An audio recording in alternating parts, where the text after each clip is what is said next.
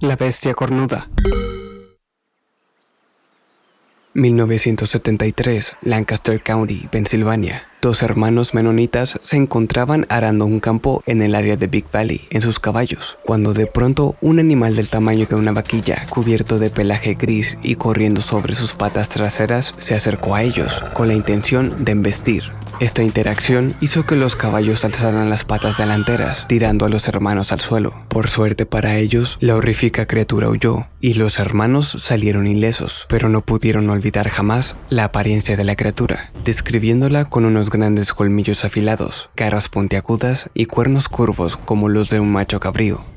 Pero ellos no fueron los únicos en toparse con este aterrador animal. Un granjero, ubicado a unos cuantos kilómetros de distancia, afirmó ser atacado por la misma criatura solo un día después. Por suerte, el hombre estaba armado con una guadaña y fue capaz de dar un buen golpe a la bestia, no sin antes darse cuenta de que su arma no era rival para este poderoso animal, el cual simplemente le arrebató la herramienta de las manos con su hocico y procedió a masticar violentamente el mango de madera. El hombre afectado por el pánico fue capaz de escapar a un lugar seguro sin que la bestia lo siguiera.